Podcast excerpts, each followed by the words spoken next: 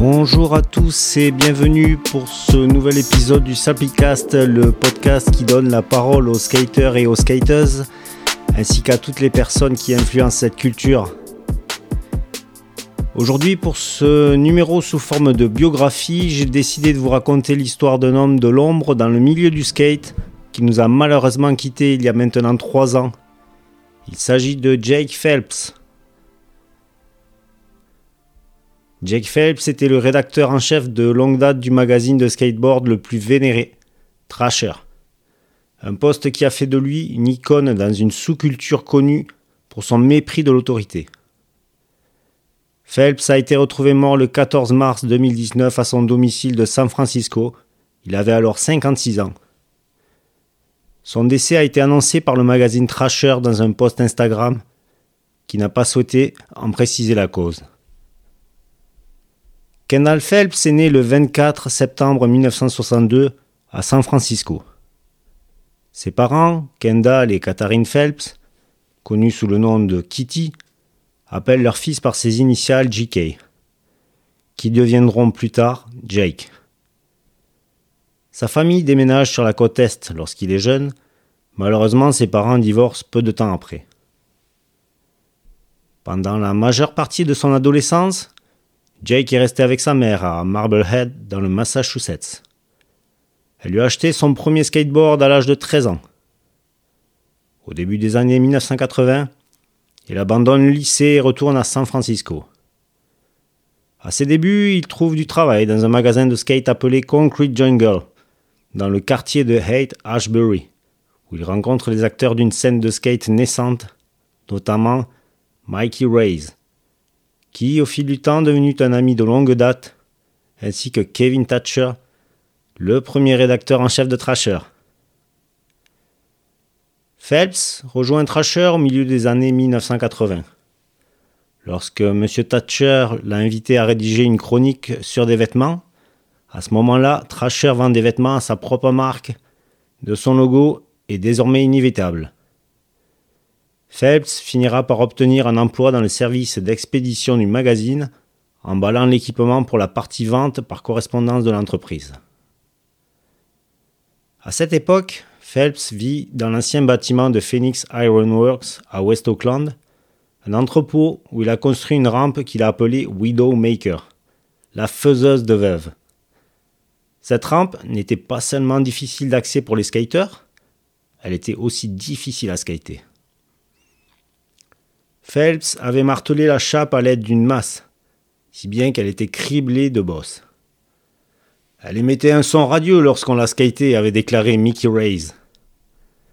En 1993, Fausto Vitello, le père de Tony et l'un des fondateurs du magazine, a nommé Phelps pour remplacer Kevin Thatcher, le rédacteur en chef, en disant qu'il aimait son franc-parler et ses liens avec la scène du skate. Au fil des ans, Phelps s'est transformé d'un rédacteur en chef quelque peu traditionnel en une figure de proue. N'aimant pas le bureau, il préférait les voyages dits Ride qu'il effectuait avec des skaters professionnels pour rédiger des articles de fond pour le magazine. Patrick Odell, un ancien employé de Trasher, confie que Jake euh, n'avait même pas d'ordinateur sur son bureau. Il n'avait pas d'adresse électronique et sa boîte vocale n'était même pas configurée. Tout comme nous avons besoin de nourriture et d'eau pour survivre, Jake avait besoin du skateboard pour faire circuler son sang dans ses veines, a écrit Tony Vitello, l'éditeur de Thrasher. Dans une interview, il cite C'était plus qu'un passe-temps ou un moyen de transport pour lui, c'était réellement son oxygène. Lors d'un entretien téléphonique, Vitello a déclaré que Jake Phelps serait incinéré avec son skateboard.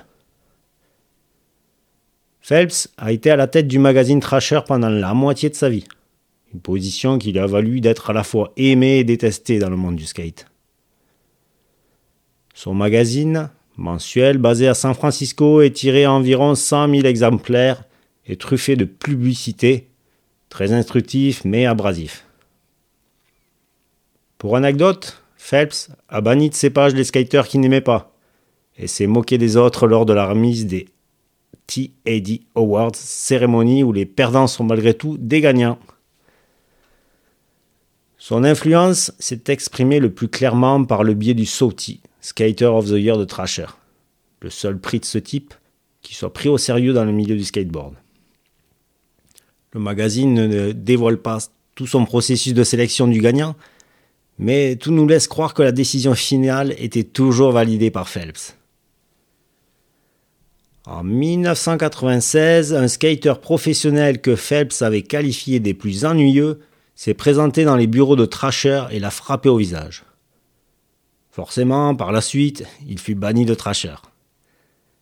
Phelps devint au fil du temps l'emblème du magazine, ce qui ne fut pas toujours facile. Sa vision du skateboard était implacablement radicale et sans concession. Il y avait eu même une rubrique récurrente dans laquelle les lecteurs étaient encouragés à envoyer des photos de leurs fractures et des blessures ouvertes.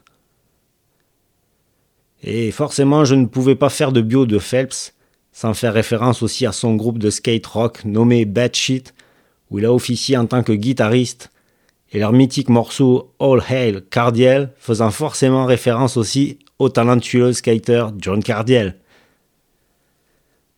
Phelps aimait dévaler les rues vallonnées de San Francisco sur sa planche, une chose déjà très risquée lorsque l'on a 20 ans, sans parler de continuer à le faire à 50 ans. Il se rendait parfois à l'intersection de Dolores et de la 20e rue, aux petites heures du matin, attendait que les feux de circulation soient ouverts et dévalait la colline. Un jour de 2017, Phelps, alors âgé de 54 ans, est tombé et s'est cogné la tête sur le trottoir assez violemment pour qu'il soit hospitalisé et fasse la une des journaux locaux. Phelps, durant toute sa vie, a passé beaucoup de temps dans les lits d'hôpitaux.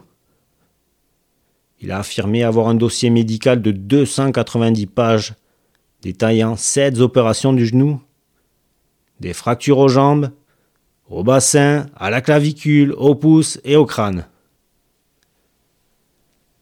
Il était assemblé avec beaucoup de broches et de vis, a déclaré M. Reyes.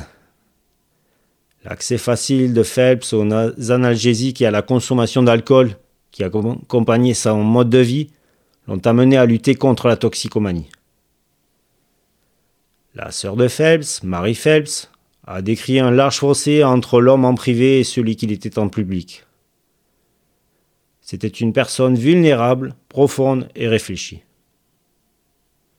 Il allait presque tous les jours au skatepark de Potrero del Sol, à la périphérie de Mission Strix. Après sa mort, Felper a été peint à la bombe sur un mur du skatepark local comme mémorial de fortune. Il aimait regarder les enfants skater et leur offrait régulièrement des items pour les faire continuer à skater. Il a probablement donné à beaucoup d'enfants leur premier skateboard, a déclaré Chico Brenes, un skater professionnel qui vit à proximité. Phelps s'était rendu à Potrero del Sol la veille de sa mort et avait rencontré M. Brenes. Brenes s'est souvenu lui avoir demandé comment il allait et Phelps avait répondu Une autre journée au-dessus du sol est une bonne journée, Chico. Et pour la petite histoire, ils se sont disputés à propos d'une anecdote impliquant une vidéo de skate de 1989, a déclaré M. Brenes. Puis Phelps, euh, comme il faisait habituellement, a disparu sans dire au revoir. Voilà, cet épisode s'achève. Merci à vous d'avoir écouté ce nouveau numéro du Slappycast. N'hésitez pas aussi à suivre notre page Instagram pour conclure, je tenais aussi à vous remercier pour tous vos messages de soutien sur les réseaux, ça fait vraiment plaisir. D'ici là, portez-vous bien et bon skate à tous. Bye bye